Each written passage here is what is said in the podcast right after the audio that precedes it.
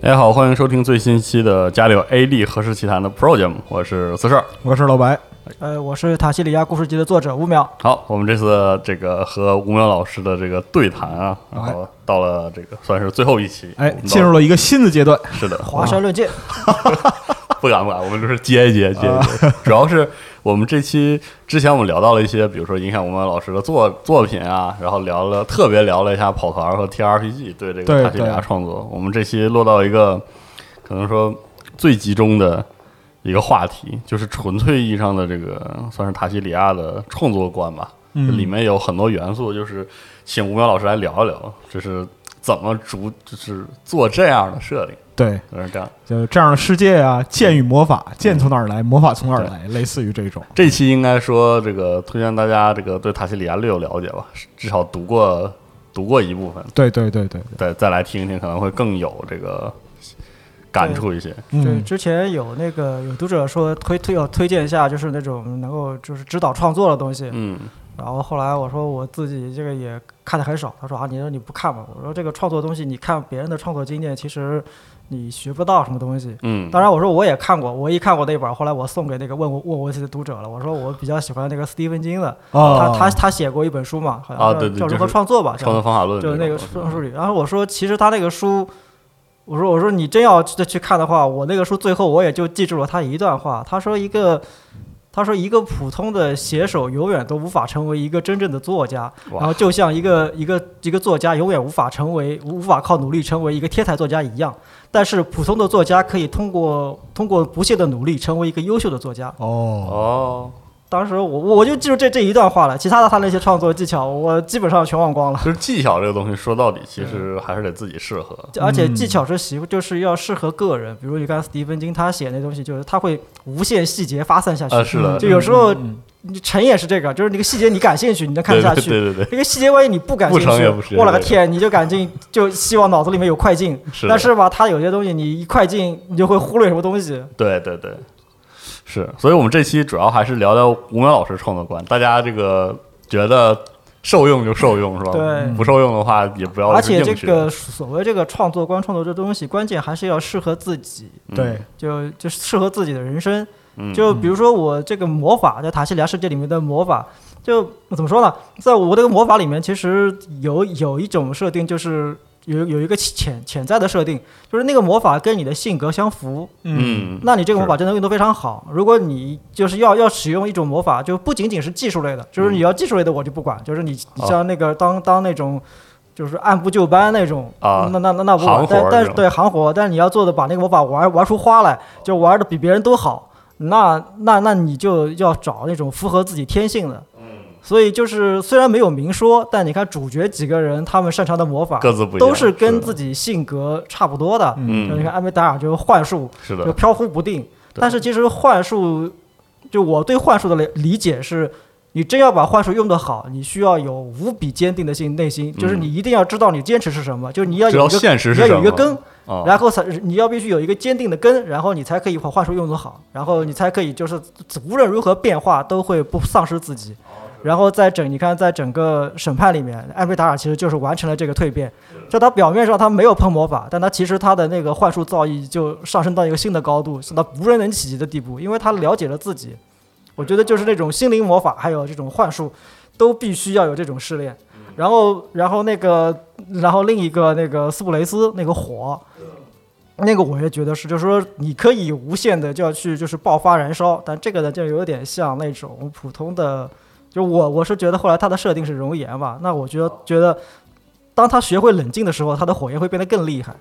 然后在那个审判里面也是完成了这个点，所以它不再是就是无限制燃烧无法控制的，它变成了一个熔岩，就是你可以有时候甚至在它在它上面行走，但是你稍一稍一不慎就被吞没，就像就像他那某一同学那安东那样，啊，就是的，就就觉得哎，这这个人说这个脾气已经已经改了，这个人已经转性子了，说明还现在可以上去踩踩，结果一踩歪一，踩，哎。瞬间就就万劫不复，是这种。啊，包括他的老师教教育他也是对，教育他控制，对，我觉得老他那个老师的控，就那个老师的那个教育方式，其实嗯，我自己差不多也是，就是我自己挺承认、挺喜欢的这种教育方式，嗯，嗯，就就是按照类型吧，你不能用一种模式去套所有人。是的嗯啊，确实，然后其实说说到魔法，就很奇怪，就好多人说说你这个魔法就是，就就就就其实。这在我设定魔法之前，我对我就是设定魔法影响最大的，不是什么奇幻小说，不是什么魔法小说，也不是动画片，嗯是一部非常非常励志的，可能大家都听说过的，叫那个就是《假如给我三天光明》，哦，海伦凯勒海伦凯勒写的，哦厉害了，就是就是哦，你知道那个那个书，其实就是我我也不是很爱看励志书，但是有一次反正机缘巧合就翻了呗，就就从头翻到尾。然后它里面有一段我特别特别的感动，我就就觉得那个那个就是真正的魔法。知道是他什么呢？就是这那个那个孩子不是他出生嘛，他看不见，他也听不见。就你想想看，这是种什么样的生活？那就是我自己有孩子之后，也特别了解，要教他什么东西，他要接触外部世界，但他完全接触不到外部世界。然后他每当他就是这种得不到答案、得不到的时候，他就会变得狂暴、变得暴躁。所以没有教师，他家长都根本教不了他。你想想看，他就是个意识困在脑子里面，他对这个外界是隔断的。然后他后来就是他一辈子遇到一个非常好的老师，那个老师非常有耐心。他说那个老师总在手上画东西、画东西、画东西，他又搞不懂，他搞不懂。然后中间纠结了好多。然后他有一天就是他老师把他的手放在那个水龙头下冲，冲的时候，然后又在他那边滑。他说他那一瞬间忽然间明白了，就整个世界豁然开朗。哦他老师在他手上划的这个划的这个东西，其实就是就是那个东西手上淋的，就是淋的东西，就是水。对，哦然后他第一个知道就是水，然后从此他的整个世界就开了一道光，哇，然后他就明白了，这个老师跟他划什么东西，他就知道了，然后他就建立了一个世界，就把把他跟外边世界连接起来了，嗯。然后从此的人生就不一样了。对。后来他那个人，他的人生也很可怕，就是那种他他都敢说，他敢跟你交流，他完全听不见自己说什么，但他能够勇敢的跟你去说什么东西。是。然后再后来，就他的人生里面没有任何困难可以再难倒他了。对是的，然后当时我看那个的时候，我觉得这就是魔法，这就是魔法的领悟，对吧？是就是你在现实世界里面，一个法师就是哦获得力量的他获得力量的魔法，他他是怎么他是怎么得到的？我觉得就是这种，就是在摸索之中，有有的人可能通过痛苦的经历，有的人通过献祭，有的人通过非凡的学识，嗯有各种途径，但结果只有结果都是一样的。突然间就是灵光一灵光一现一现，联系就建立起来了，联系建立起来了，你哦你忽然间感受到另一个世界了，那你就可以把那个世界的力量引过来。嗯，但是你还是需要一定的媒介，然后、嗯然后把这些力魔法加以运用，然后就可以你就成为真实法师。所以就是这种就像顿悟那样的。然后我看了那个之后，我就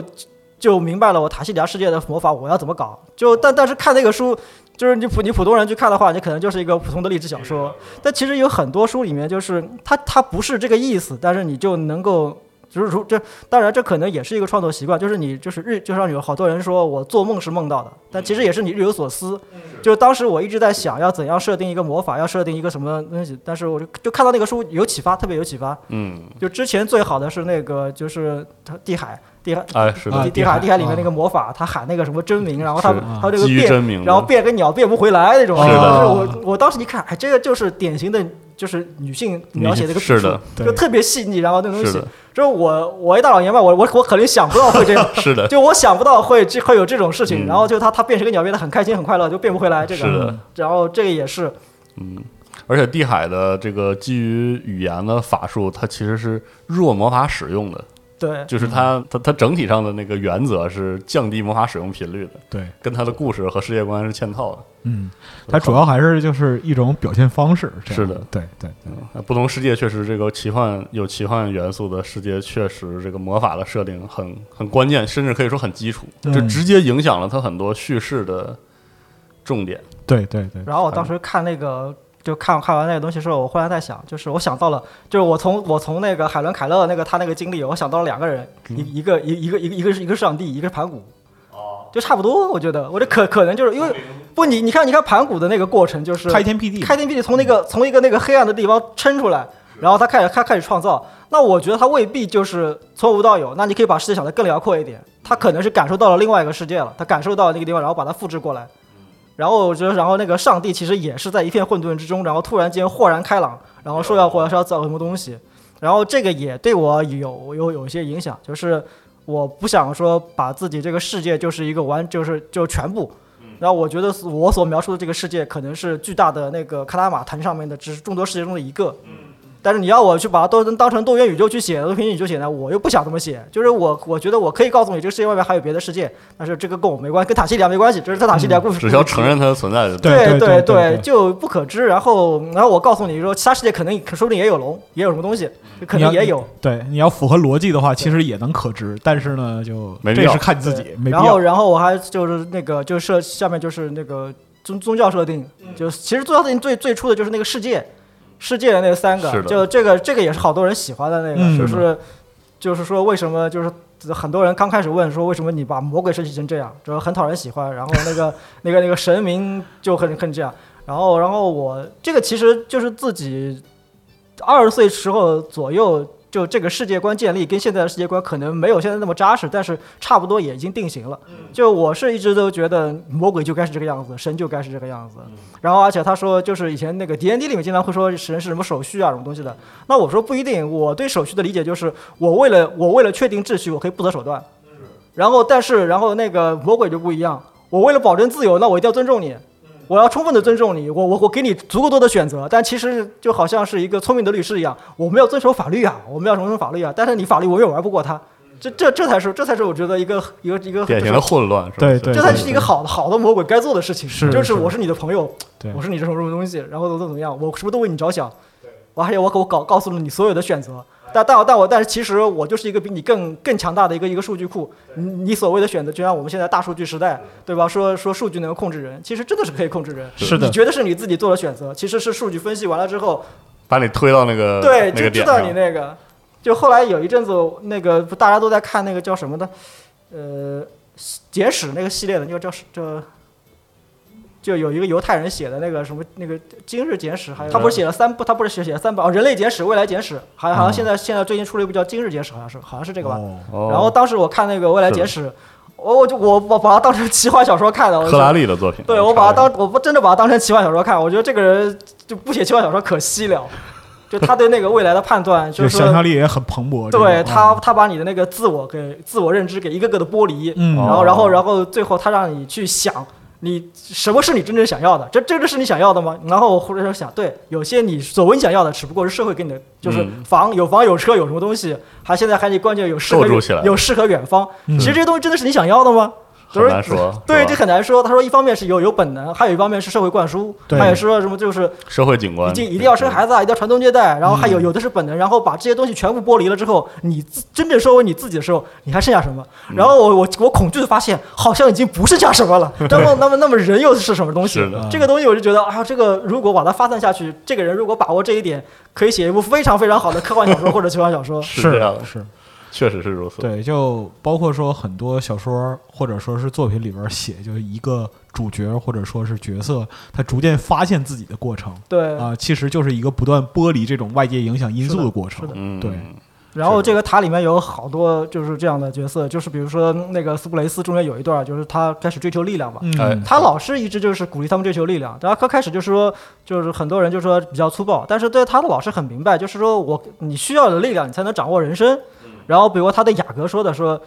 我说我我不建议你要做好人做坏人，但是你不要做一个没有力量的善人，这是最可悲的。是的，就是你要善良，善良不是力量，哎然后你要有力量才能维护你的善良。对就是他一辈子的雅阁就是这么说的，然后雅阁就是也就是能能能懂，就是后来还是不够懂，那就把老把那个老兽人找过来教你一下，是的，就是你将来就是会在一个就是野兽野兽出没的丛丛林里面生存，你不要觉得你保持一个善良就能改变，然后对其他人他就不是他就不是这么教的，对吧？嗯是的，然后这个东西，也可能就是我家里面就是教育世家，都都老老师特别多。嗯，嗯，然后我自己有一年也去做做了几年老师代课，我圆了一下我们家的那种传统。哦，也也是教美术相关的还是？呃，教动教教动漫，在大学里面教了几年动漫，然后现在自己带带学生，教教教带小孩画画，然后就不感觉这个真的在血统里面，就当老师教别人的时候特别有快感。家族传承。对，就就从就是我我外公外婆啊什么的，我我妈妈都是老师我我妈妈都是老师，我媳妇儿也老师，然后那个我我我外我太外公什么的也都是老师那边，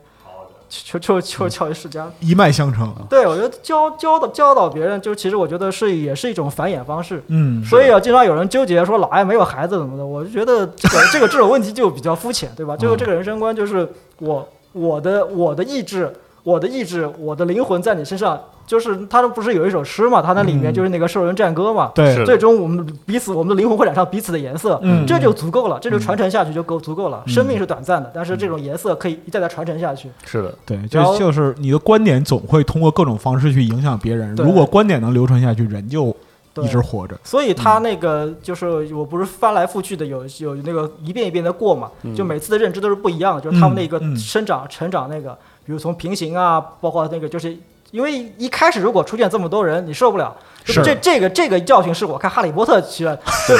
这这真的是你看前里边人很少，对吧？啊你你你故事能够你你，然后人都很有特色，比如说什么红头发，他们家的高个子什么什么对东西对对对对，你再往后面的时候，这名字一堆又一堆，一堆一堆又接着一堆，然后就就就逼着大家去看电影，是吧？这个这这这没办法，逼着大家看电影太狠了。这真是逼大家看电影了。然后所以我就说，那我先让你从一个侧面你看这几个，就比如说底牌里面，我先让你认识这四个人，四个人是，然后四个人的同学，但是其他一些人有些背景的，比如那个就是后面的人。后面的那个著名的帅哥人气王，就就他他们他们那个有管家拿剑的那个小子，然后然后其实一开始就交代了，在那个力量里面他不就死了吗？然后老安还很伤心，他为什么伤心就没没交代。啊，当时然后再过了好多年，写那个什么平行之类的时候，去交代这些人跟毁灭的交集什么的。嗯嗯，就就其实把这些角色都弄完了，你那就像你这样像是一个导演，就你会发现把某些人放在一起，把某些人放在一起的时候，就特别的特别的来了，特别的感觉就是有无限的创作欲望去写这两个人在一起会怎样。然后当时就是把他跟那个毁灭两个人放放成一放放放一袋儿，然后这两个人就是替完全不搭嘎的两个人，但是都是那种想要背负着家族家族历史，都身上背着重重重重重的历史，结果这两人出奇的投缘。是。但是最后又又不得不分道扬镳，然后产生了化学反应，但是最后就是根据这个故事脉络来讲的话，他们又要迎接各自的命运。对，然后最后毁灭还是要对他下手，还是把哎。他，但是没有没有，他觉得毁灭觉得我没伤害你，就把你给囚禁住了，嗯。然后这这这这次突袭里面你你什么都就你什么伤害都没有，我和我也和他够朋友了，然后而且我觉得你一定能理解我，是。对对，我能，然后然后然后答案是我真的我能理解你，但是我们俩就不以咱们咱们有劲。有尽于此，然后后来那一夜毁灭不是坐在那个地牢里面在发呆嘛？是就就生平第一次觉得交了个朋友，然后居然是这样，是的。我，跟但他也他也没没辙，我我我看到那儿的时候，其实我觉得不老像是有劲的，我觉得好像就是离婚了，你知道吗？确实。啊，当时当时写的这个帅帅哥角色，自己也很也很很痛快，因为这个角色在我那个里面属于稀缺类型，嗯。然后而且而且是就是那种就是怎么说呢，就是越有限制性的角色，你发挥起来就越觉得过瘾，就不是说那种比如说那种像。就后期为什么不愿意写那个斯普雷斯类角色？因为他是可以给可以无限发挥的角色。嗯是的，干啥都行。对那个角色这样这样写下去的话，你你看了可能爽，但是作为作为创作者来说，那是件很没意思，是也很没难度的什么意思？怎么创作者都这样啊？比如说我可以，我可以让他去干点什么什么事儿，他不想。我觉得这个就是，我觉得就是说，就是说刚才说那个人格剥离，你最后要什么？是的，你你拿了这个力量，你就干嘛？毁天灭地？啊，嗯。他最后不是这样，他最后斯普雷斯最后的成长就是，我到很后面的时候，嗯，我想掌握更多的魔法，因为我这是个一辈子的遗憾，我只会用这这这个魔法。到了后面找那个引路人，重新让卢克让自己的让学生你来当我的引路人，就有些魔法你能就教教我，就是说是哪怕辅导我一下，然后我我要想掌握更多的魔法，这就这就这就是我余生的乐趣。嗯。就是我不需要去去证明我比谁强，我不需要去，然后经常以前有读者说让他跟火龙打一架，我说有毛病吧这两人，你就是想看乐子，对 你你你不嫌事大，对对对你不嫌事大，然后然后说巅峰对决，我说你这个看错漫画，你可以去看港漫这种，是每一本都是都是史上最强高手的对决，是。哎，这都很就没意思嘛，对吧？嗯。然后然后我说我我说我说你要你要我将来就是倒过去写写两个龙，写写那个火火龙王回去找那个。就第一次第一次看到美丽的龙后打架，那个那个倒是还有意思。我说你只要找斯普雷斯两个用火的，我靠去打多无聊。然后后来还有人说让让那个斯普雷斯跟那个就是那个火王，就是那个火界鱼之子，嗯对，看谁要说谁强。哎，我都我都懒得回答这个问题。太没劲了对，。我说你要关键要看他们俩人到底为什么要打。天天胸口碎大石，这也，没什么意思。就是 这啊这真的是没意思哦。对，就刚才吴梅老师聊的这个，就是呃，创作者乐趣不在于说我的角色或者说是我所我所主导的情节能做什么，而在于他不能做什么。我觉得这个就有点那个。其实就是刚才我想到是，就咱们之前推过这个一本书，就那个雷蒙格诺那个啊一百万一首诗，啊，他的那个创作观，包括乌利波这个就是法国文学流派的创作观，特别典型的一点就是什么呢？呃，我能做什么不重要，重要的是我不能做什么。打个比方说，我在这个作品里边不能使用什么样的词。啊，我不能使用什么样的句式，我对自己提出一个什么样的限制，然后我在这个限制下，这不就是猎人里面的那个禁锢能力嘛？然后对对对对对，然后得到更强的能力。这问题，你问题是就是刚才您说，这在这个创作过程之中，时刻告诫自己，就是我的这个角色不能做什么才能得到创作的最大快感。对，就这这种体验，我觉得可能是一个就是优秀的创作者在整个的历程之中共通的部分。嗯，对。包括说像刚才讲到这个，就是呃一些故事情节的设定啊，或者说是呃角色的走向等等等，我觉得就这里边都蕴含着这种意味。嗯嗯，然后就是后来就是开怎么说呢？就是从少年一开始就是讲少年的事情嘛，嗯然后再往后面讲就讲到讲到情感，嗯，然后讲到情感，其实其实最早的最早的一些都是比较模糊的，然后好多人就是说你要就是，嗯，比如说刚开始那个遥望里面，嗯然后好嗯多人好多人就觉得这个比较美啊美美，其实我自己就是印象并不是太深，当时写这个故事。老老这不对，就就有时候就说，比如说有些，因为我并不擅长写诗，啊，然后比如说那个就是就是有一个那个精灵的那个，就是哎摘摘摘星星的孩子那里面，那个有些就是要要排好久，嗯就是要就反复琢磨，要要排比，要那个东西的，然后然后那那些那些诗要写好久才能写出来，要然后有韵律啊，对，要不是要有，反正就你要像那么回事儿，像是是是是，要要要要像那个就是是这个水水精灵那个女妖那边他们唱的那种东西，嗯。然后，然后那个就是在《遥望》里面那个诗，就是呃那那诗其实你说连押韵都押韵都不押韵，但那真真是一字没改，嗯就写到那儿就一一口气写下来，写下来包括说如爱只是个答案，我愿像花筒一样默默遥望，哎一气呵成这真真真的是一个都没写。然后后来回头看。也不怎么押韵，啊，就算了吧，反正反正也没有。结果后来就这个无这个无名骑士就成了成了那个就就成了那个读者读者眼眼中的诗圣了。然后后面就再给他补了个剧情，就是他那个海岸海难上他是他是怎么遇难的。哎，哦，然后后来那个，对，就就就就是有些东西你找不到的时候，就就愣写，就就要花好好大的力气。愣写然然后然后在那个在审在那个审判里面，你嗯不知道你们有记得有有一首著名的，就是无法详细解释的《长枪之歌》。哇那那首那首诗，就当时这真的是。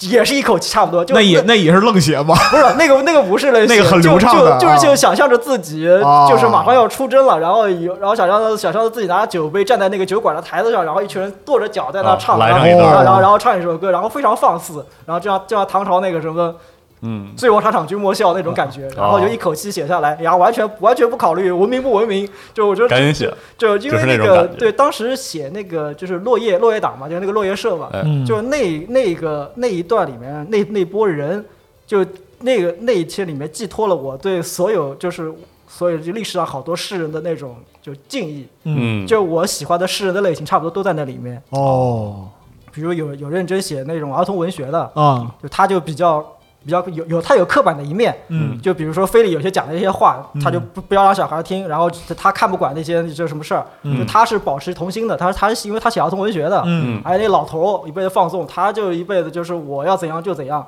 但是名誉不会不会限制我，嗯。就我已经很有，不是说我很有名了，我就一直抱着个名誉，不行，我要继续继续求索，嗯。然后我要继续去上学，然后这这那在这里去求求学，嗯。哪怕跟你们这帮小辈。称兄道弟都可以的，我觉得嗯。就是这种诗人是有要有一定要有这种浪漫情怀才能成得了才。嗯是然后还有人写这种史，写那种战史啊，还有那些就是追求女色啊，但是就是里面有一个吃软饭的那个，对对对 但但，那个但那个角色我很喜，我是很喜欢的，就可以嗯。说到后面就是那种情感，就是情感类型的里面，嗯。就在塔里面这样的情感类型也不多，但是我我还是很喜欢的。最最后就是说他之前是个吃软饭的，嗯但是到最后当那个就是他们把那个伯爵搞死之后，那个夫人要被流放的时候，嗯他决定要陪伴他，是的就是他就他还是走心的，他想要陪伴他，然后他那个体质那个。又又又又又很又很软弱，是的，但是他说我要去陪伴他，然后所有的人就二话不讲就就念了那首诗，就一切都在那个诗里面了。嗯我们不阻止你，你是好样的。然后后来还艾米达还给他弄了弄了钱，就让他开酒馆那个。嗯这就是这这种，就我就是他差不多这这一波人，包括里面那个那个管家，嗯。那个那个管家那个家族当时也是就是那管家其实那个家族是照着就是类似于像那种情报组织高高级情报组织那样哦，就我们这儿的人全部都出管家，然后就上流社会里面，就是如果你要展示你家有社会，那我的管家就是这个家族的人。啊这家族的人都很厉害，然后关键是他表面上是这样子，但是你看从艾梅达尔后面有个故事里面，他他管家那个女儿，嗯哦，那有有他那个侄女去去做艾梅达尔的那个，嗯。但为什么？因为他那个侄女喜欢魔法，哦。我把喜欢魔法的人给给大法师做管家，啊那那他就不不不只是不只是忠于你家族使命了，就是就是我有这个爱好。然后你看那个赫斯罗夫，他就是他自己，他自己他是个喜欢诗文的人，他的余生没有侍奉过其他人，就是就是那个老老老院长死后，他把他的那个书帮他整理文集，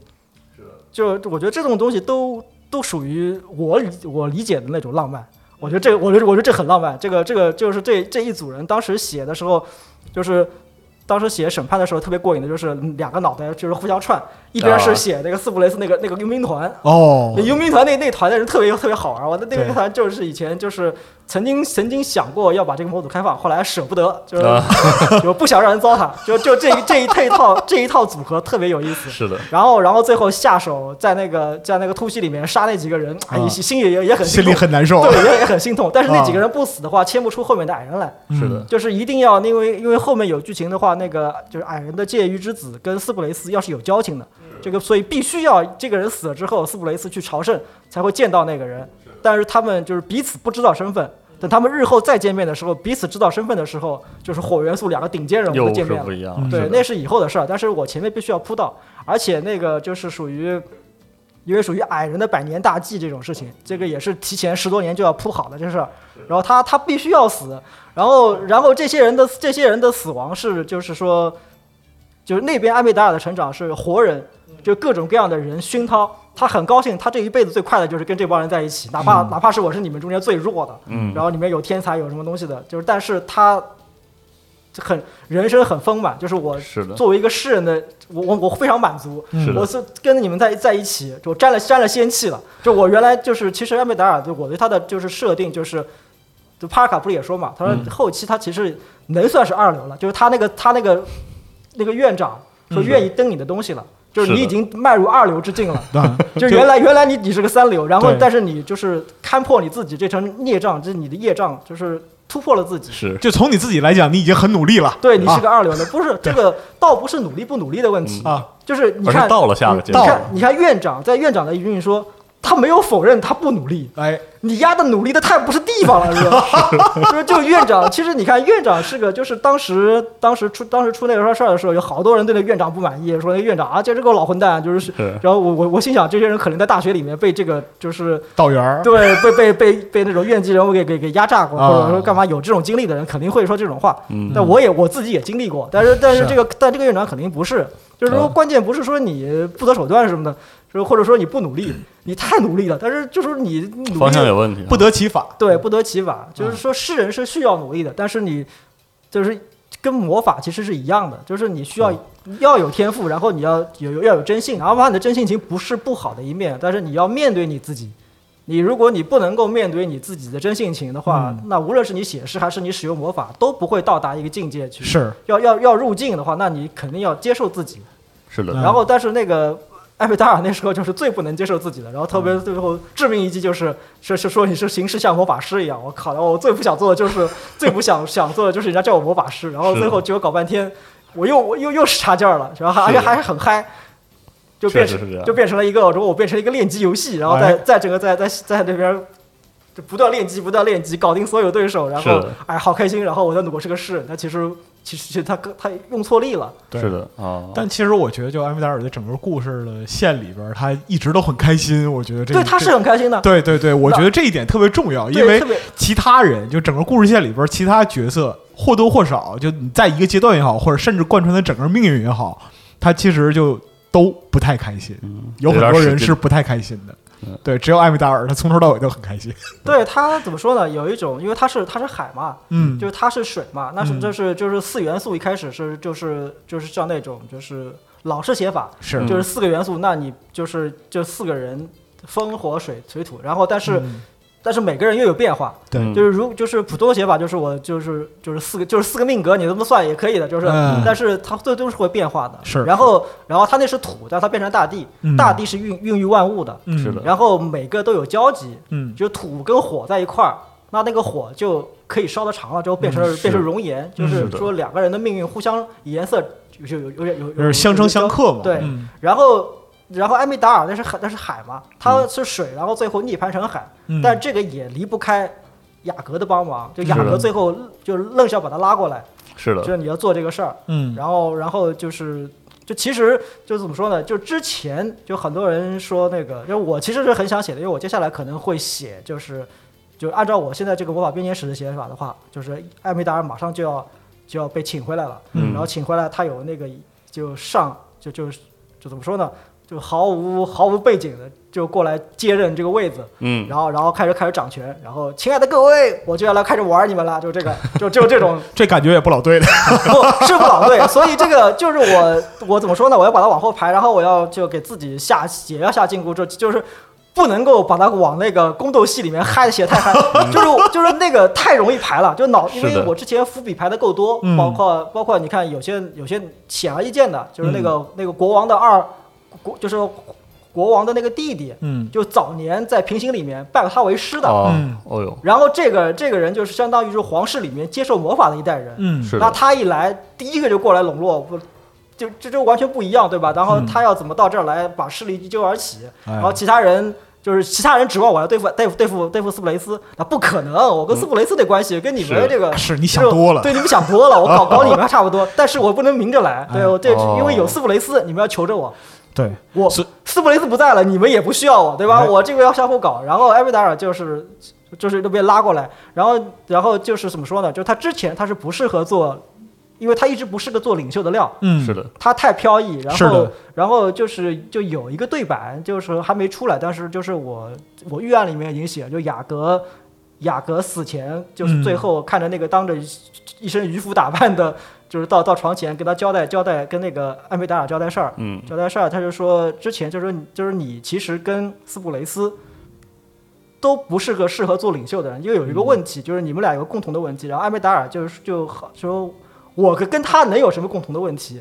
然后然后雅阁就说，你们俩人做事都太讲究情怀了，啊，就是你们两个都是 也都是太讲究情怀了。哦但是但是但是说你要要掌权，要能是吧？做事不能太有情怀。我操，进入文学批判境界了说得太对。就这这个这个就是我预案，但是最终出来是什么？但是还是会说，就是可能最终出来不是这不是这不是这句话样子啊但还是这个意思。嗯就是他一个是有诗人情怀，另外一个你看那个那个斯布雷斯，嗯。他喜欢看童话的，就他那个密室里面不能让人进，一本魔法书没有，全是童话。是。全是童话，就是那种追星那种，然后那个什么，就就是那个夫人，那个那个就是那个写童话大师的那个签名版，我靠！是的，然后，然后，然后在之前还有还有那个那个我我艾米达尔写的网文，是就是就是这种反差才有趣，才不是他，我觉得也挺好，就他是。心他心里面是有他这个。保留这一份儿。对啊他心里面就是他是有那个情怀的，就是他就喜欢追求魔法，他有那种少年那种热血的梦。是嗯然后有经常有朋友说，哎，说那个其实斯普雷斯挺适合做诗人的。我说这个的确有时候是这样，就是就你觉得有些道理是大通的，啊就是你看有些搞科技的人，他特别有情怀。是。是的，他比那些搞真正搞艺术的人还有情怀，还有情怀。就是他特别就是玩的那个风生水起，而且他不是做事业，他真的就是他业余之后去玩他就喜欢。那东西。但是你让他离开他的本职或者专业的话，他这个情怀也就随之消失，了。你。让他真的去做个诗人，做个做个做个艺术家，他也不老行的他反而你达不到那个效果。对但但但是比那些好，就是说我是艺术家，我是什么大诗人，什么他他天天在那搞作品，求新求突破，那反而做的都是大陆货。那我觉得，就是如果按照这个就是想法来解释的话，其实就是斯普雷斯能够取得那样的成就，其实就是就男人的中二魂，差不多是这样吗？或者说是热血一直在燃烧，所以能推动他不断的前进这样子。不，我是觉得他还是有自己的情怀，情是嗯就是他对于他他对于魔法来说，就是我想掌握更多的魔法。嗯，就是你们来说，你们很容易就掌握了，但嗯我做不来。但是很多人觉得我做不来，嗯就是我一定要做，不是就是我人没法欺骗自己。嗯，你要，你要都魔法都，因为我们往后面写魔法编年史嘛，就是渐渐的要把那个从战斗魔法里面分离出来。哦，就是战斗能力不是，就是很多读者现在的的立场都是建立在之前的，嗯，就读者也是会把这个法师的优劣完全看战斗的。嗯，就战斗力评价这样你看，你看，你看，啊渐渐的往下去，就是考试就被终止了，对吧？嗯然后后面的一些就是读者非常讨厌的一些官僚系统，开始要出各种各样的东西，啊说要要要要考管验理要怎么要有更多的标准来衡量学生，嗯要有更多的标准来衡量老师的教育质量，嗯包括他们以后的就业、生活问题、嗯这些东西。但是这些东西其实不是错的，他进入了一个世俗体系。对，但这个问题不是错的，哎 就是但是读者就是一开始我们看的时候都是要觉得那些教授个个都是混蛋，说你们不尊重战斗，怎么怎么样。但的确魔法到最后的话，如果就是从政治上来考虑的话，就艾梅达尔为什么一上台就是把那个把那个就是幻术学院弄到自个儿手上，嗯，开始培养文艺人才。哎，魔法是可以这么用的，是的然后贵族人可以过来玩，对吧？我们可以搞那个搞文明，进行进入文明建设。是，就你要你要想，它有有一个巨大的政治现实意义，就是说是我一个国家培养这么多杀人越货越货的法师，你要旁边的人怎么想？对你要你要精英怎么想？你要希达尔怎么想？你是一个魔法师，等价为就是是你拥有巨大力量，可能对我造成威胁。对啊，啊，你你然后然后就是他们上台之后就开始我要招那种。就不是不是人类种族的，你我我们也教你，哎然后再往后面的话，你不是不是彩虹城的人，我们也可以教，你也可以有自己的法师，对但我要确保就是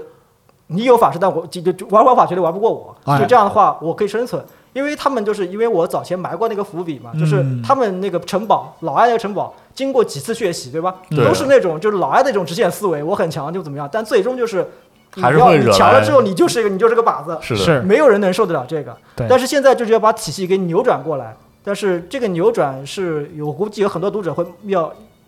需要时间去接受吧。对，但这也是我创作的乐趣。嗯，就我要慢慢的扭转过来，就是不是不是说我要控制你，但是我是让你看到另一面，嗯就不战斗不是衡量魔法的全部。对对，对就是其实对斯普雷斯本身就是这样子的，你要你要他去衡量战斗结束，那当时他要去打人，那太容易了，这个人就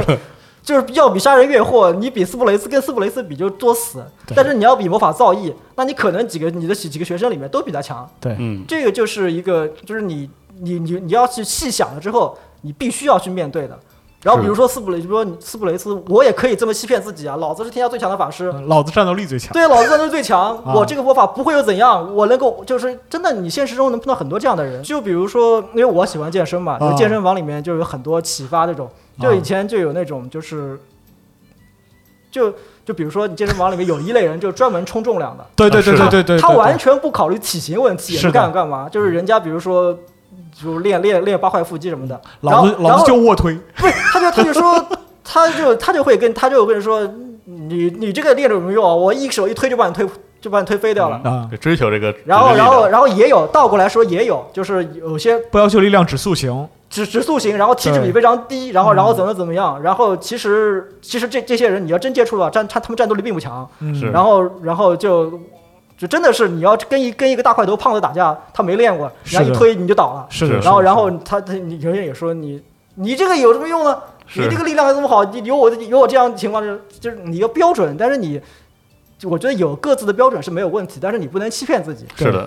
就我就比如说我 我怕我开心，或者说我要健身，我要达到一个什么样的目的，但是嗯就不能说你就是我坚持这一点好的，然后我就用这一点好的去掩盖所有。所有的问题，然后还很嗨，这乐此不疲。对，那我觉得这个人虽然很强，但我并不喜欢这样的人，所以斯布雷斯就是说我没有让他往那个烂墙的继就继续走下去，包括艾米达尔也是。是。所以说这两个人做事都是有情怀的，是，有情怀就必然受限制。如果这两个人不受限制，那他们的可能说，可能说他们的政治生涯或者他们的那个生涯会更加辉煌。嗯但是从人的不从人的角度来说，他们是失败的，嗯，而且不可爱了，就不可爱。不是说你你追求东西也不是这样。所以那个雅阁看得很清楚，是的，对雅阁不想追求魔法，但是他追求一个安定。对我要建设什么东西，我要继承什么东西，我做不到的，我尽力去做了。是的，就这是是他的，这是他的那个事儿。对有些事儿，有些事儿我就不不怎么好，但我还得忍，还得怎样？对但是有情怀的人不一样，是，有情怀的人有些事儿不能忍，对。是的，有情怀的人会掀桌子或者或者卷铺盖走人。就这样的人，你没法做政治家，也对没法做领袖。就一方面来烂墙来掩盖所有的这样的一个方式，其实这个东西到最后会让人丧失人性，对，啊而且从创作角度来说，就是你就写不下去了，写不下去了。就你就必须迎来迎迎来终结，迎来终点。对，因为他已经丧失人性了，所以说就任何事情他都他都只能用一种方式去解决。破坏这个故事的张力，对，对我其实觉得丧失人性倒不是什么坏事儿，嗯我觉得丧丧的丧的很很那个。丧的对也行。对，丧烂墙丧就不行。丧的对烂墙，但是过于强了，就就就用这个墙把所有都砸扁了，这个就有问题了。然后，然后后来就是什么设做那个就是种族设定，做种族设定的时候，我当时想的很好的，就是每一个种族代表一个哲学观点，然后但、哦但是我后面发现操作起来还是很麻烦的。很麻烦。然后就是就是说就是当时是那个就是精灵，嗯然后我设定的是那种是超凡脱俗的，嗯嗯，但是就是后面就我我自己是个很现实的人，虽然我写奇幻，但我是个非常现实的人。嗯就是我我我每当我自己脑子里有一个特别异想天开的想法，很多很多，我脑子里全是这种乱七八糟的。打但是住打住，这样不是要有，我要把它挂起来，但是我要、啊我要把它拴根绳子，让它扎在地面上。啊那我那那当时就考虑到，就是有很多戏份就是这么来的。嗯那我说精灵，那我一个精灵能活一千多，能活一千年，嗯那我如何看待一个人人类王朝？是然后我所尊敬的神，这个现在这个神就是人类人类你们自己崛起了一个神，嗯。这个神跟我们的神倒也不是说不搭嘎，嗯。还是搭嘎的，但那个是你们人类自个儿的神，然后现在要我们向你这个神臣服，哎。然后我们的人要来维护你那个帝国强大。啊，那那这个问题就很就就很深了，就就说我我们精灵是可以不问世事的，反正我们是。过一阵子你们那些人都死光了，对对对？对，但但是有些不对，就是你个帝国维持的时间太长了，啊。维持长之后，我们精灵该怎么办？然后精灵就就就注定要分裂，是的，嗯。就有一部分可以，然后精灵可以有一部分就是这样，就属于世俗化。对，然后我当时给它设定还很有意思，我当时做了一个设定，就是凡是世俗化的精灵，就是寿命会缩短，嗯，嗯，就是说你七情六欲过得太那个，就是是就情感会冲击你的寿命，对，嗯。情感会就是太过激烈的时候，那你嗯。苍老也会缩，嗯。然后那个精灵的繁殖能力也很低，这个是这个是必然的，对吧？嗯？然后我当时设定精灵的夫妻关系是，就是不是灵魂伴侣，嗯绝对不是灵魂伴侣。我当时就是因为以前看龙枪的时候，就是那个其实龙枪里面有姐姐那个阿尔汉娜那些，哎对对对，就是她后来不是勉强嫁了一个人吗？是然后嫁了一个人，但是跟他俩关系处的还不错，因为两人政治观点一样，然后都不错。嗯然后当时我看那个里面，我就明显的就是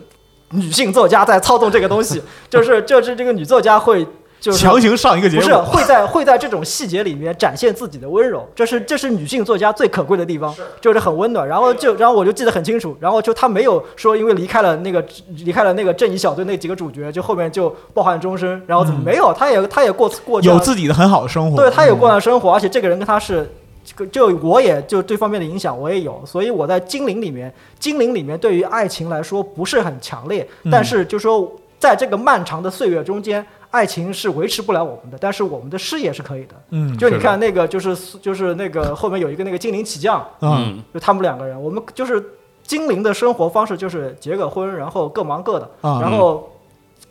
多少年多少年见一面，多少年多少年见一面，然后知道彼此存在，然后看看自己别做什么事，然后相敬如宾那种，他们就很平静。嗯。然后有孩子的话，就是一方带一个，或者是或或者怎样送给长送给长老，我们什么去带，嗯。然后也就这种亲情也不是很那个。因为你想，这种长寿的种族亲情，如果要要很要要很就是激烈很稳定，那那那那那就无法承受的。是特别是我有孩子之后，说我带一孩子带一百年，我去，我会疯了，我靠！就是这要付出非常可怕的精力和其他代价，最后必然会会疯的，所以我觉得就是那种当时嗨，你别说一百年了，就今年前半年已经很多人快要疯了。对对对，我们家孩子上个礼拜刚上学，我去，这个这个自由 自由的，就是包括上学的时候给家长发那个指示，就是说你把孩子送到学校时候，千万不要狂喜乱舞，知道吗？对是就当时就这样，然后我就觉得对精灵那种就是。就但是第一本里面就是有一个精灵嘛，就他的感情特别强烈，嗯。但他其实是一个就是那种变种，他属于相当小时候就遇到这样的一个人，嗯，就他属于相当于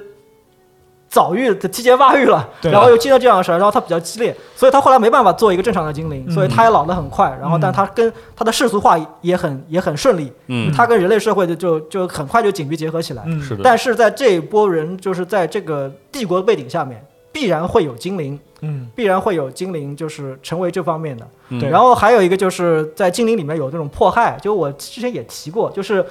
在在背景里面有过，就是最早的精灵是有翅膀的，然后偶尔就是偶尔里面还会出来那种有畸形翅膀的小孩精灵出生，然后这种出生之后，第一件事把它那个切切掉。哪怕有后面有完整翅膀的，也是不能存在的，就是要要要把它切掉。就精灵这个方面是很残酷的，就是你不能留着，因为这个就就印证了人类那些就是所谓神的历史里面，我们精灵是怎样出来的。这个圣精灵不承认这一点，就是我们不能说作为就是这个神的仆人出人诞生，他我他们不能接受。所以这但是这个设定还没应用到故事里面去，但是在背景里面讲过，就是真正的早期的那个精灵是是背后是有翅膀是可以飞的，现在就现在没有了，但是会有偶尔会有这样人像像人类有那个有尾有尾巴的那种一样出现。明白啊，有一个返祖的现象对。啊，然后当时后来设定矮人，设定矮人的时候也是矮，呃，就就不是我就里面在那个平行里面不是有一句话嘛，不要永远不要低估矮人的贪婪和精灵的面子。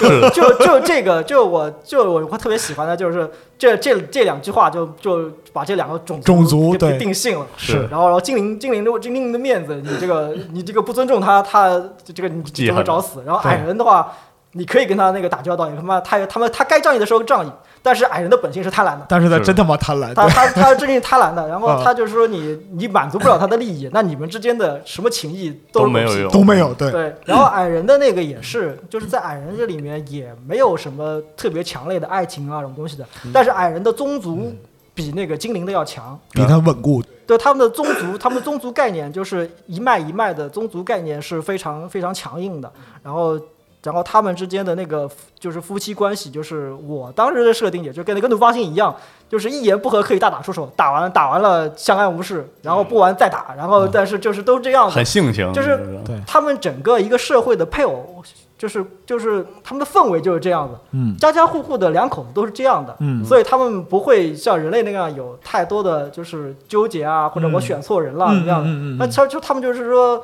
性格可能不一样，但是我们的家庭结构就是夫妻关系就是就是这样一个大的类别，就不是说我没有幻想，就是这样接受我们是可以认可的，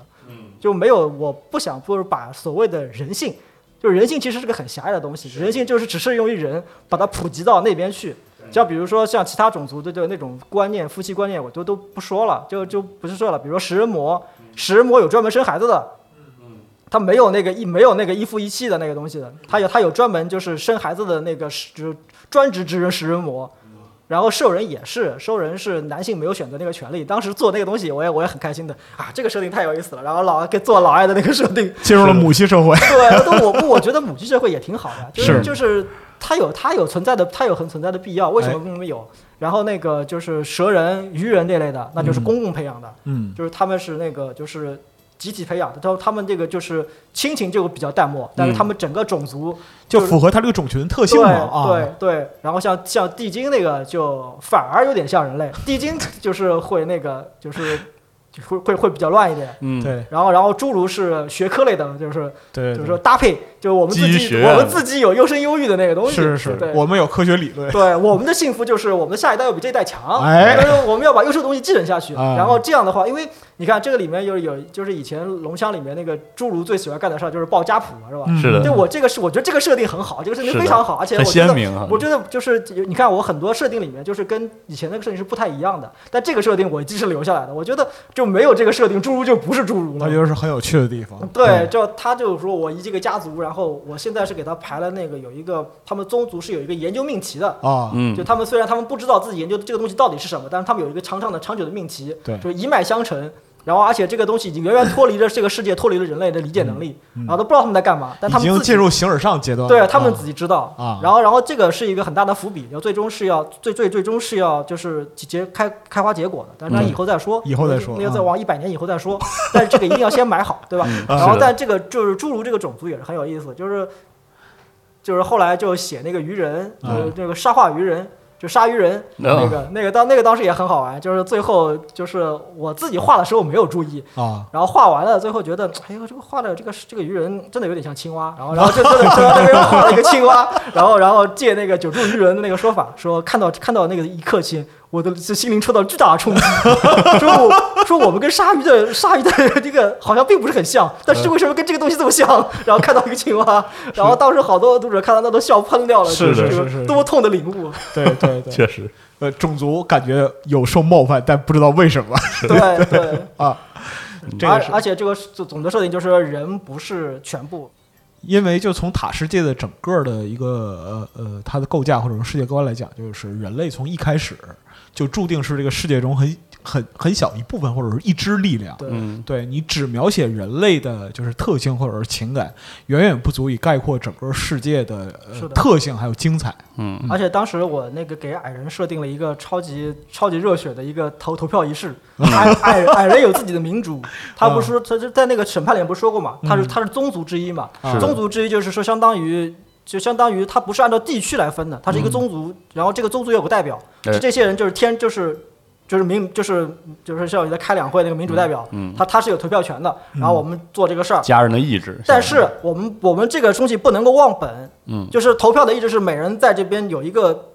就是那个矮人的那个大铁炉对不对？那边有一个，就是他们是就是就在在在在审判里面不是有一个把头盔融进那个嗯呃是的龙池嘛？说那个池子是当年那个阿拉顿头盔就是产生熔岩浆的地方。嗯然后每个人要带着自己的家伙，就是你是你是你是组长对吧？那你就打一在那边打一把锤子，每个人打一把锤子，然后就是大家有意见的来锤子跟锤子互相砸，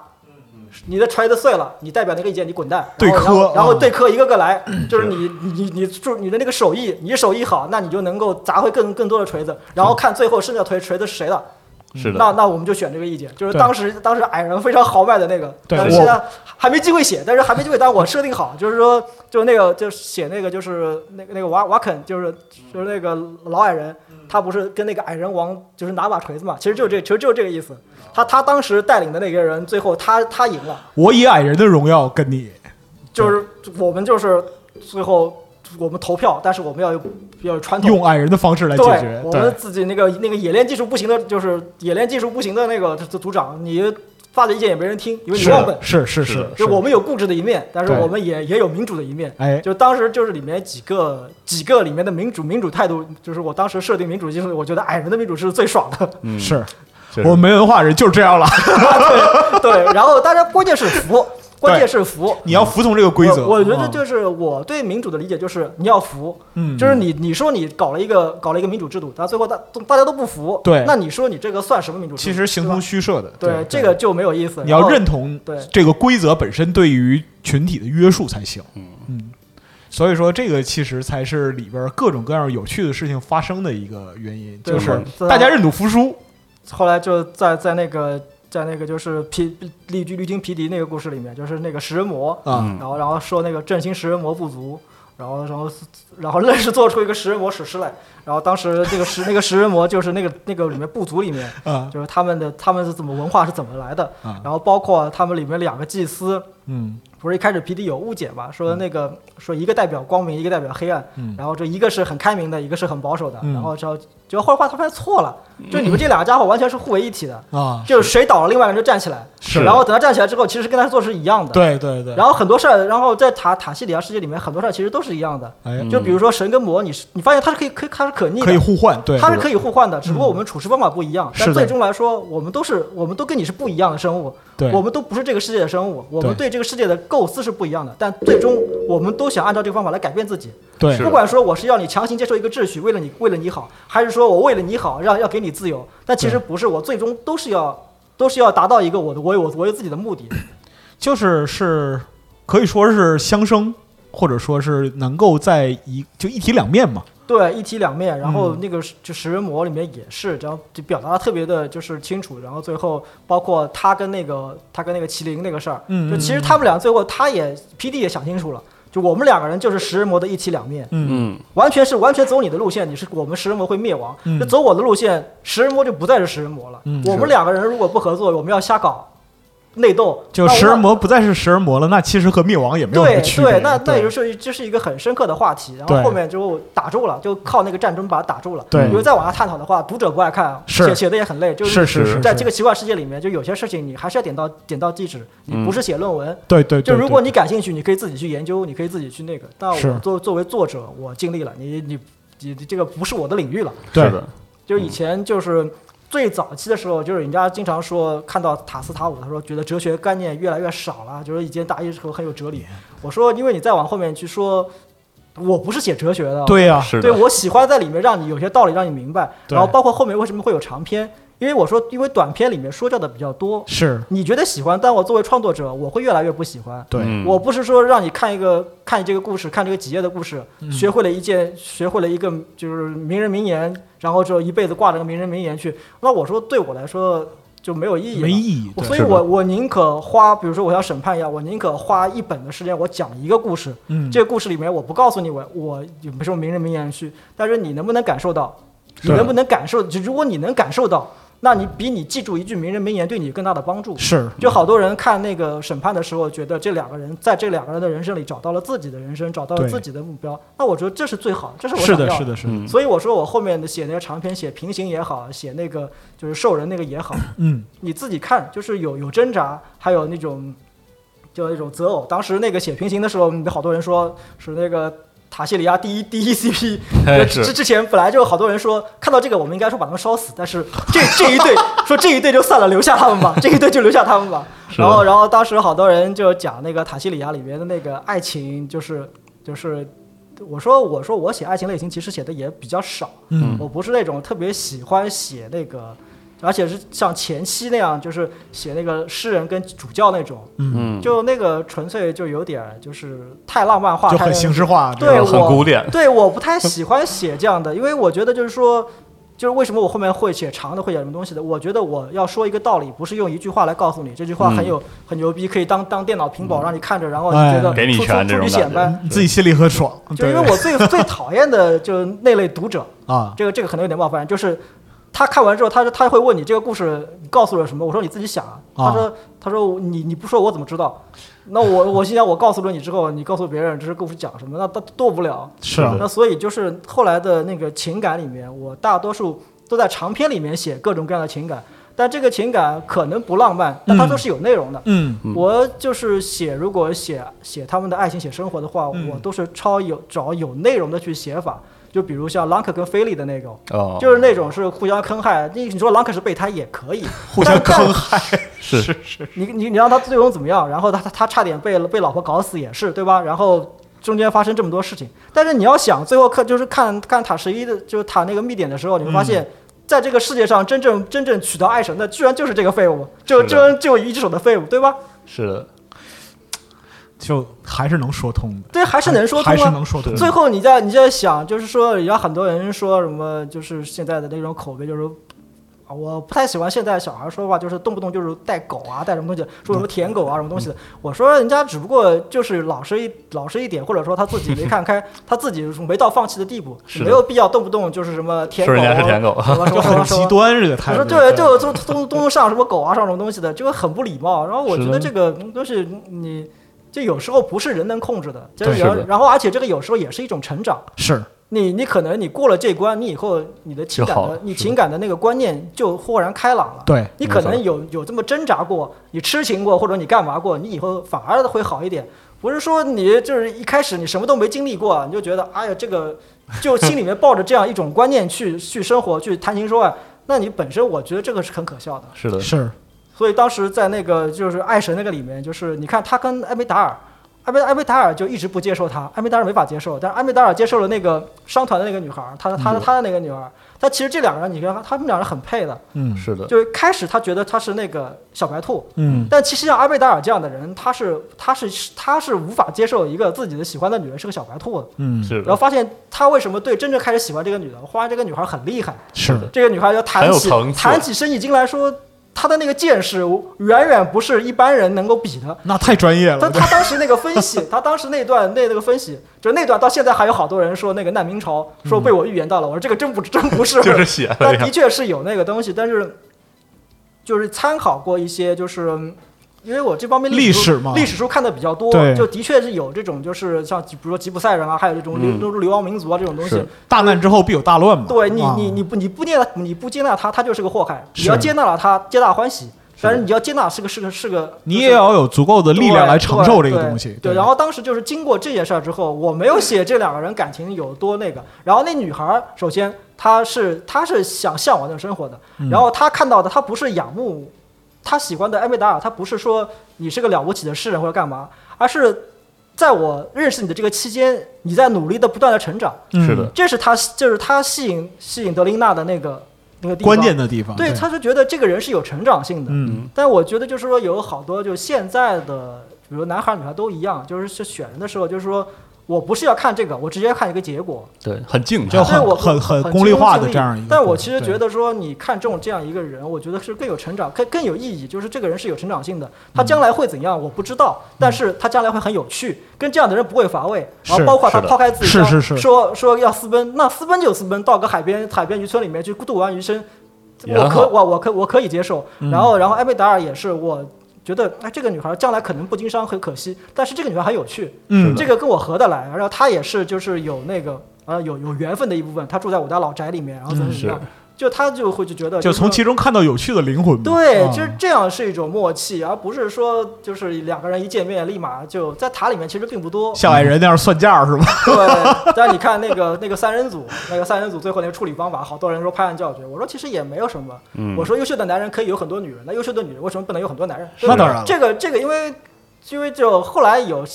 上就上个月有一个有一个女读者写了一篇很激昂的东西，然后就说这个里面就是很多有和很多就是歌颂女性的、尊重女性的，有那种就是后后来我说你写的有点太女权，所以我不敢贴我靠，但的确是就是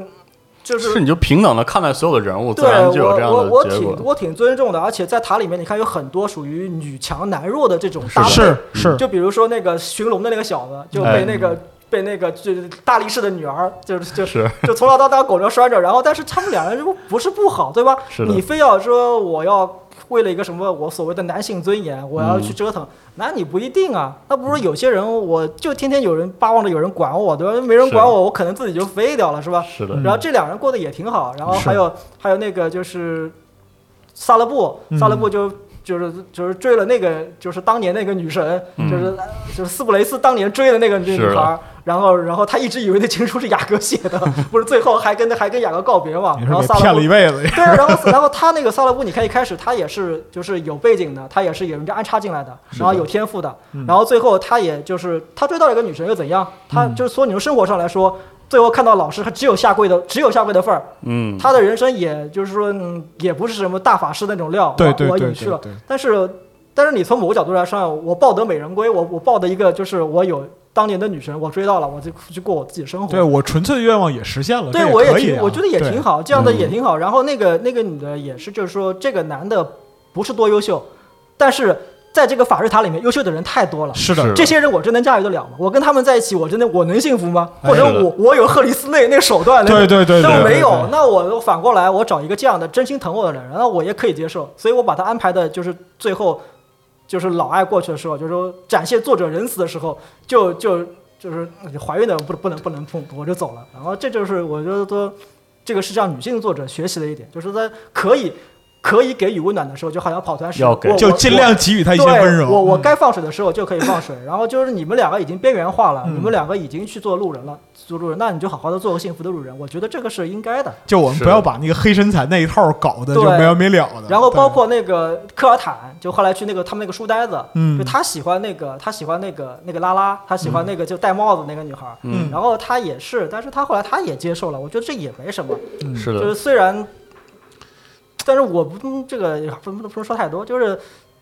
明白，这这个不能说太多，但是我觉得这也是一种尊重。是说你你我你你不能说就是就是你你你娶了一个这样的，或者你嫁了一个这样的，你就必然你就不幸怎样了你就对对对必你就必然对对对不信，但是你要的。就对科尔坦在这方面，就是说我有我的政治抱负，然后我这是我的，就不管怎么样，在我面前这就是我的女人。你看了我的，就看科尔坦里面最最土气的就是利用我的人脉，利用我的东西，集所有之力把那个把那波法师跟像狗一样的赶走了。嗯就那个，就然后然后毁灭还过去把那个克勒的脸给撕了，但其实没毁灭那那招，他们这个罗人也也搞不了。嗯。就是你想想看，整个一个智利把你们这波人从法人赶走，就嗯这个但是很提气的那个，嗯。就不管怎样，你怎么说我没关系，就是我可以接受这点，嗯但是但说到底她是我妻子，你你们你们动她，我不会让你们好受对，虽然我魔法上比不过你，对但我觉得这是你可以接受，是。你可以接受，那就没有什么。然后那那个女的其实对她也还可以啊，就是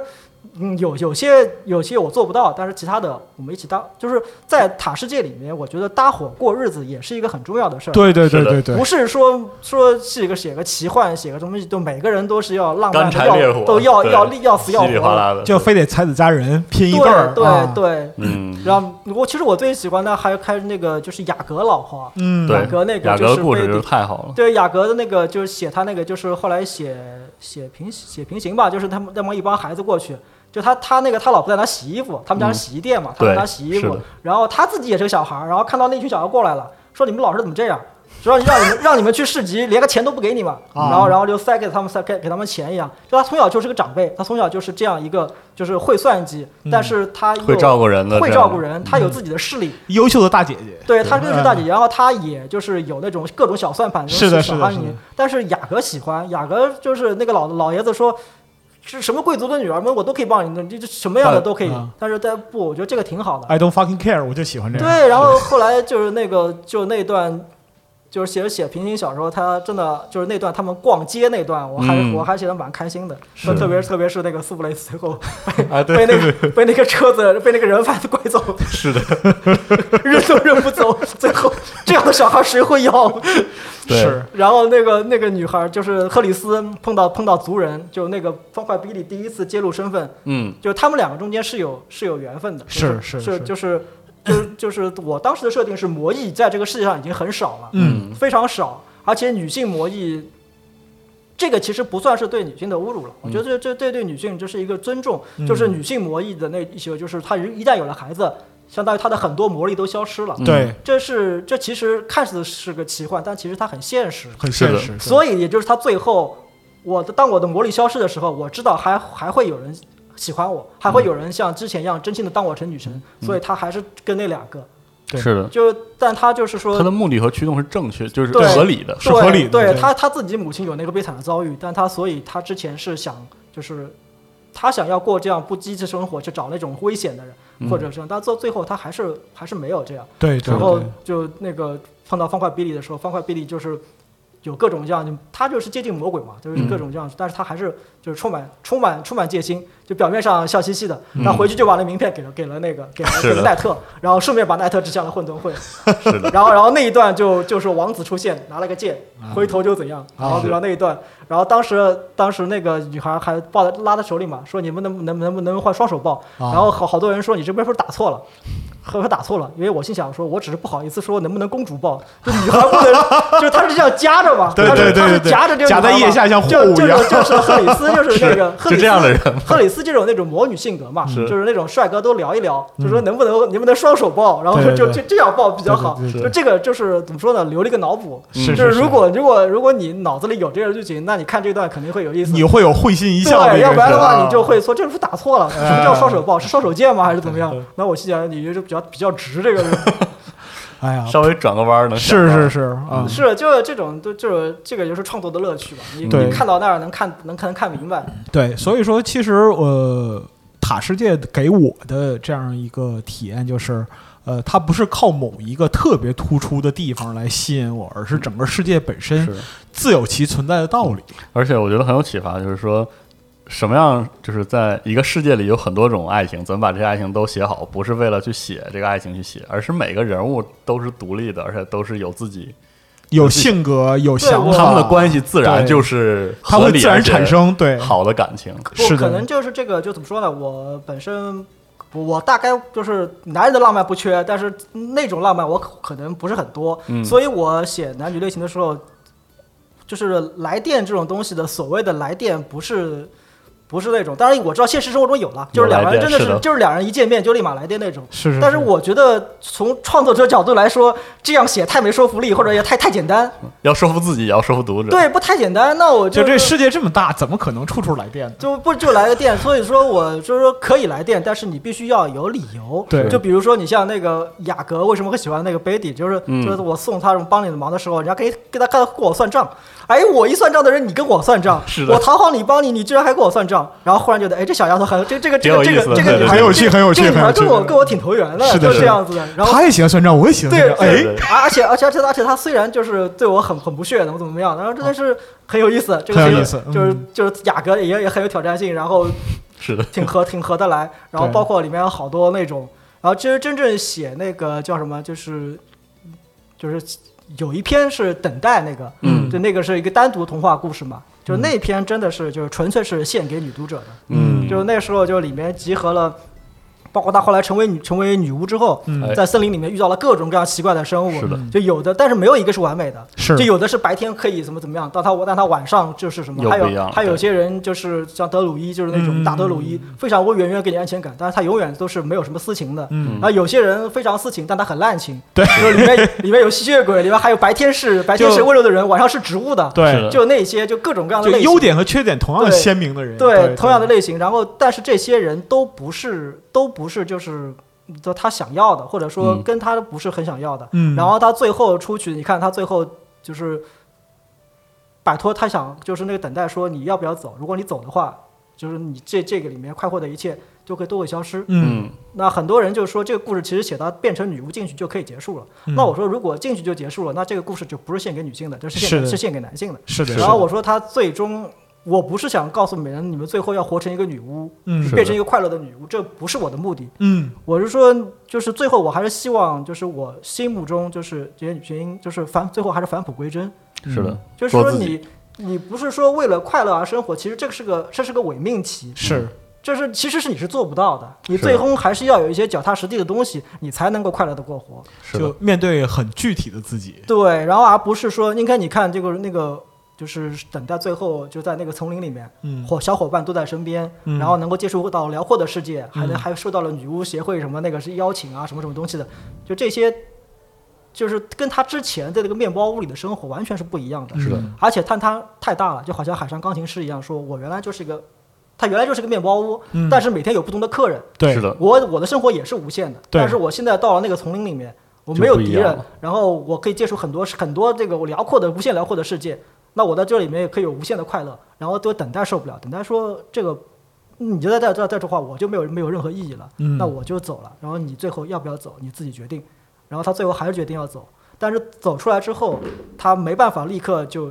就接受。对你看他的脸还是回不过来。嗯，然后他忽然间就看到了那个，就是他之前一个一直一直没有说话的那个蘑菇先生。嗯蘑菇先生自己就是把自己变成一个屋子留在那里。嗯其实你就是用你现在很多话说，就是啊，可能又去找了个备胎啊，干嘛的？但我觉得这个也是个挺美好的事不要情。这样吧，我觉得就是找备胎什么很刻薄这种，对，这这个东西，我就现在不太习惯这个东西，什么舔狗备胎之类的。我觉得这个这个挺好的，就是他最后还是看到那个他住在那个屋子里面，他最后还是回归现实。是但是他回归现实不是说就回归现实，不代表你选择平庸，对。这个是完全是两回事。他其实是带着美好的东西来接受现实，我觉得你脚踏实地的现实，然后你才能够仰望星空，脚踏实地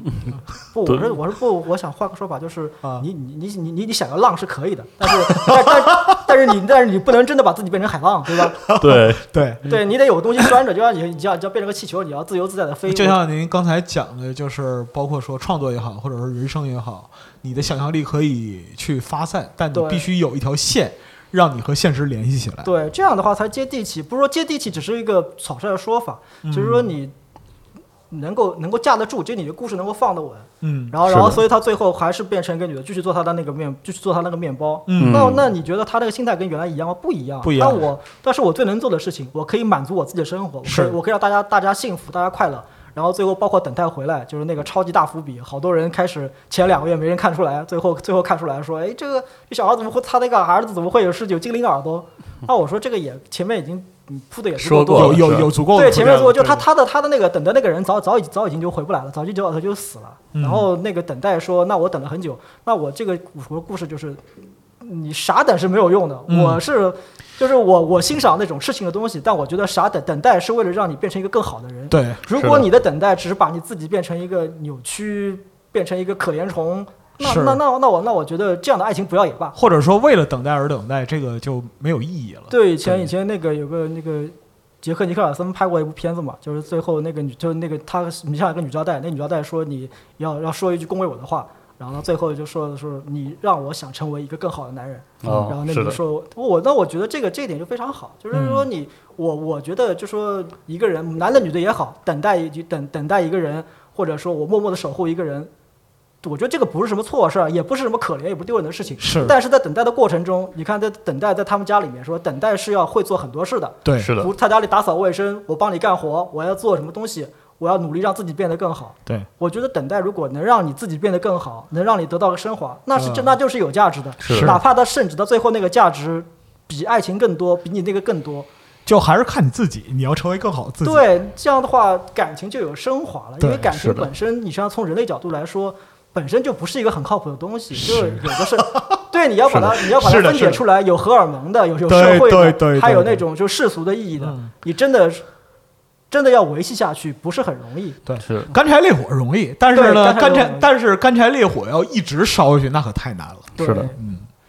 所以我们这期呃聊了这么多，感觉就是感觉吴淼老师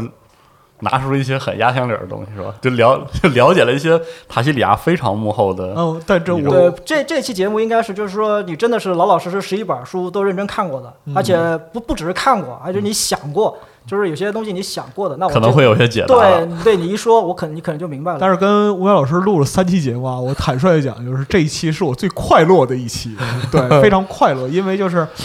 就很很现实，很对，我现实，就是很就很具体，很现实是的，，就好多朋友说你是一写奇幻的，那我说就是因为我是写奇幻的，所以我特别我本身是个特别现实的人。对嗯，昨天还有个还有个读者说，哎，你是个特别接受现实的人。对我说是的，而且我特别务实，对但但但这个不影响我的想象力。是是的，是因为因为我从小就是想象力过剩，然后我我我很多年才明白这个道理，哦，就是我这这个真的是从健身之后才明白的，就是哦就是男人少想，少想多干，就是想的多什么都不做，那就会没有。是的，是的，是的，嗯，少想多干，听见了吗？对，多多四十二，多听见了吗？听见了多做，你做啊多了就可能就就好了很多。哎我，我真的有很多年有一个疑问，就是说这个塔西里亚为什么会变成，就是会是这样一个故事，和我读过了很多很多奇幻故事都不一样。嗯我觉得今天得到了解答，很荣幸录完这三期之后，我我我有一些答案，可能我觉得这个答案每个人都不太一样，但是怎么说呢？但是你已经有了自己的答啊、案，希望大家在比如说读过塔西里亚，或者是在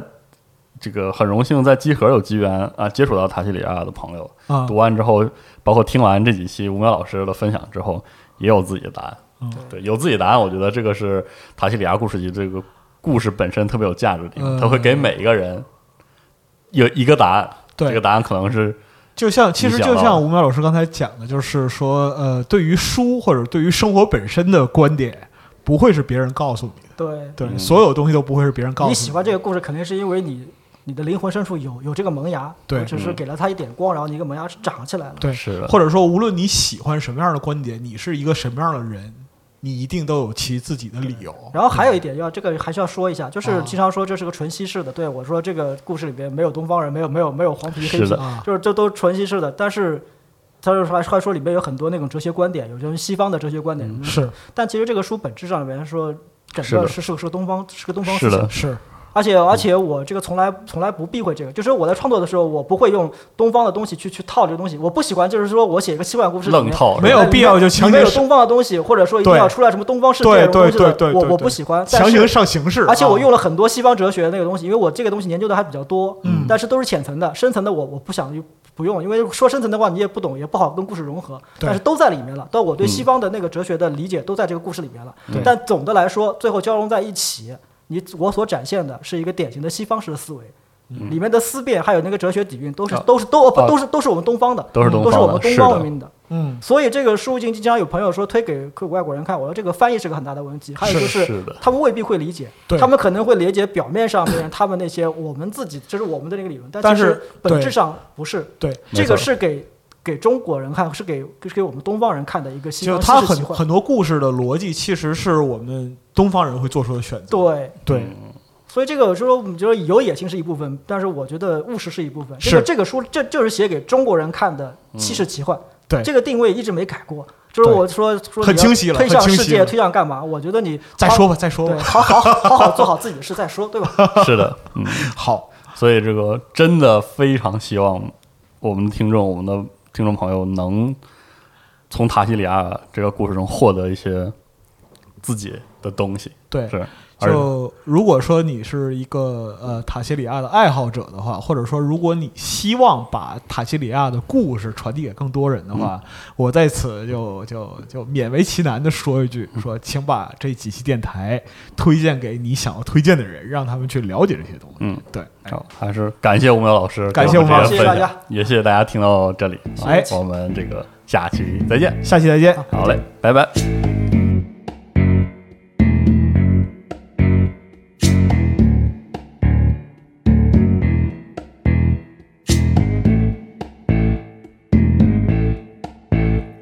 Night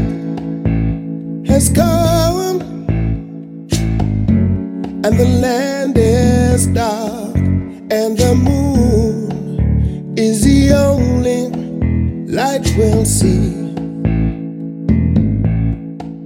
No, I won't be afraid. No, I won't be afraid. Just as long as you stand, stand by me. So, darling,